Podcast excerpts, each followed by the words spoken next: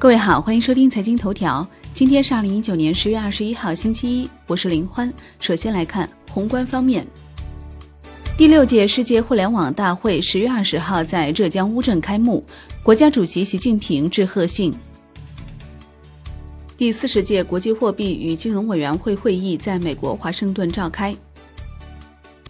上海市长殷勇做主题报告时表示，提升城市能级和核心竞争力，创新是根本动力，必须坚定不移实施创新驱动发展战略，增强资源配置能力是关键所在，必须坚定不移提升城市集群辐射能力。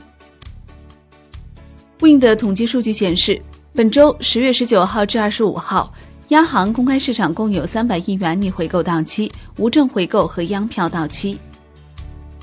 国内股市方面，A 股本周迎来申购潮，共有十七只个股申购，其中周一两只，周二三只，周三一只，周四四只，周五七只。沪深交易所十月二十一号起调整融资融券标的证券，调整后沪市两融标的股票数量为八百只，交易型开放式指数基金数量为五十只；深市两融标的股票数量为八百只，交易型开放式基金的数量为十九只。证监会副主席李超表示，加快创业板改革，推进创业板改革并试点注册制，完善发行上市、并购重组、再融资等一系列基础制度。金融方面，中基协会长洪磊表示，私募基金累计投资于境内未上市未挂牌企业股权、新三板企业股权和再融资项目数量达十点七五万个，为实体经济形成股权资本金六点零三万亿元。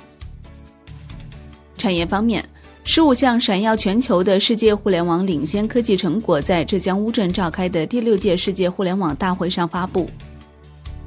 第六届世界互联网大会举行国家数字经济创新发展试验区启动会，四川正式被确定为国家数字经济创新发展试验区。一同被确定为国家数字经济创新发展试验区的还有河北雄安新区、浙江、福建、广东、重庆。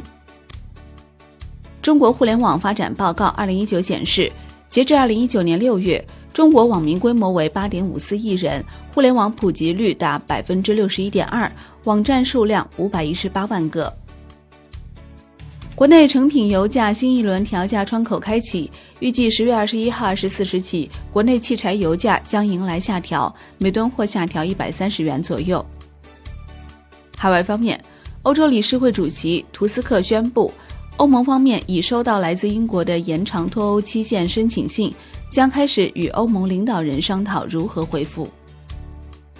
商品方面，上期所党委副书记陆文山表示，加快推动氧化铝期货上市，推进稀土期货、新期权、铝期权研发工作。